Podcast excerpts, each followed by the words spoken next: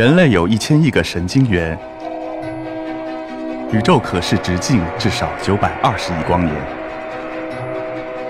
从无限小到无限大，在中科院 SELF 讲坛一起探索未知的世界。本节目由中科院 SELF 讲坛出品，喜马拉雅独家播出。所以我刚才说了，经过大概十十二年到十五年，我们从零一年开始到一四年呃一五年一月十六日上的临床，这十五年的过程中，其实我们从一个设计到一个临床的过程走了很多的路。动物实验也好，这个猴子啊、犬的实验也好，其实还是可控的。其实临床实验就不可控，因为临床实验涉及到我们要跟不同的医呃医生打交道。因为在过去来讲，脊髓损伤以后。大家的公认的认为是不能再再生了，没办法了，你就一辈子坐轮椅嘛。所以你跟医生去谈合作，呃，去做这个临床研究的时候，很少有医生愿意做。首先，教科书上没有这么解决，你脊髓的一膜之内是不能碰的，就是万一做不好，责任谁负？反正，总而言之，我的我我这么多年的体会就是说。转化研究创新很难，动物实验也很难，临床的工作更很难。它需要解决的是人的理念的问题。创新其实需要要突破很多原来那种桎梏。所以不管怎么样，在二零一五年，我们完成了首批脊髓损伤的呃以后的病人的支架材料的移植。所以这个工作，左边是第一例手术场景，右边是手术过程中我们支架材料放进去的照片。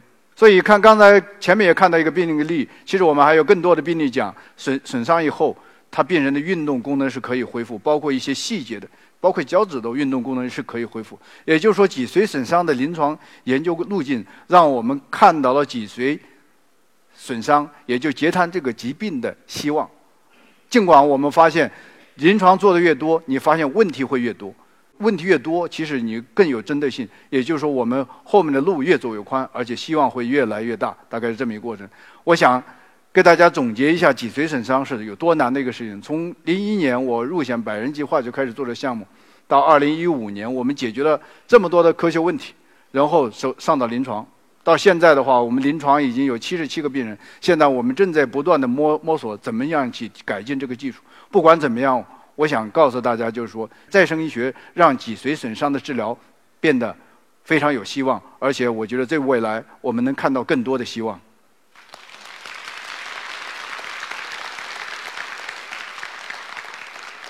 截瘫实际上是非常难的一个临床的问题，呃，我我想后面再讲介绍几个脊髓损伤如何改变我们的生活的。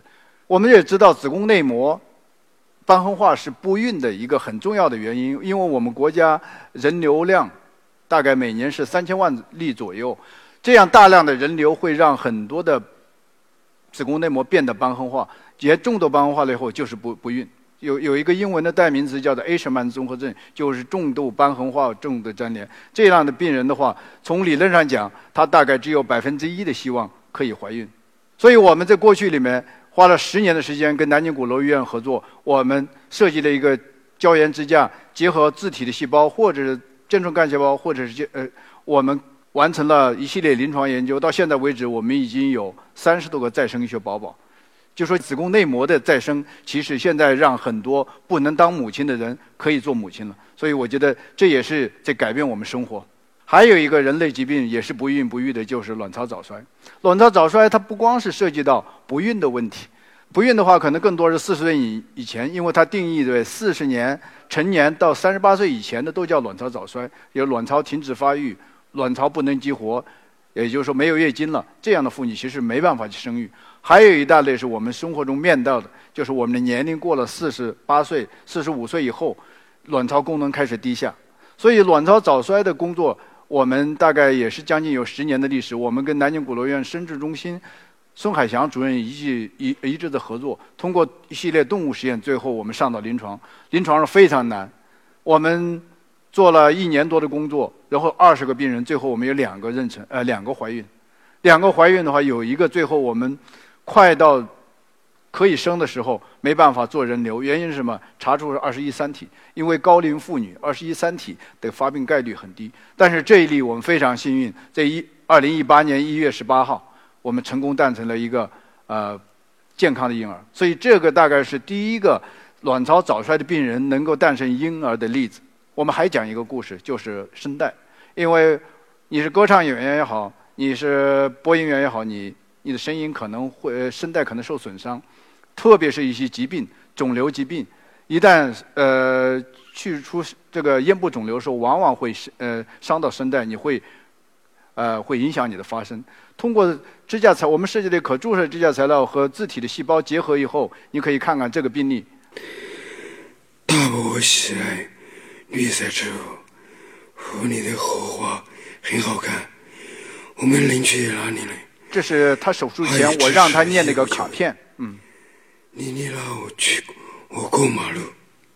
这是三个月以后，我们修修复以后。大伯喜爱绿色植物，湖里的荷花很好看。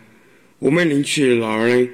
阿姨支持义务教育，妮妮拉我过马路。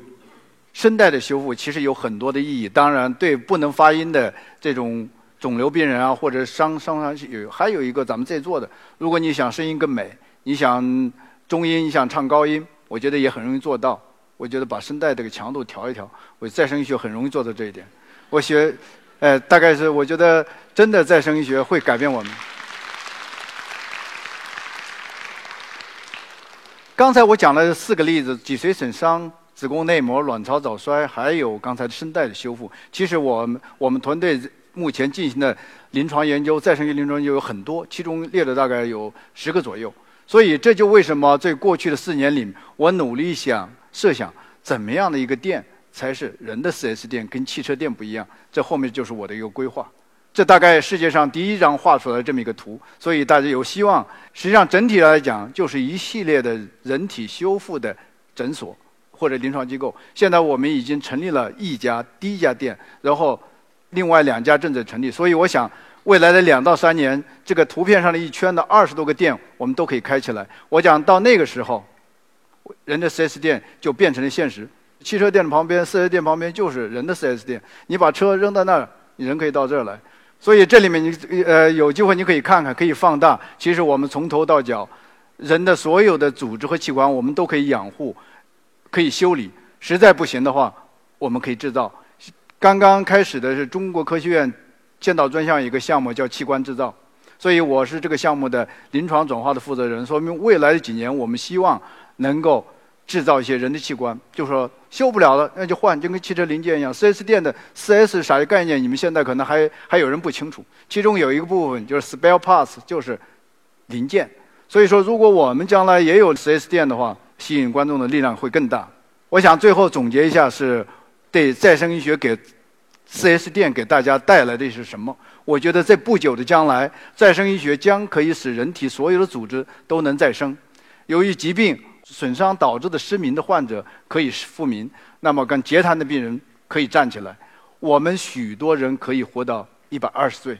谢谢大家。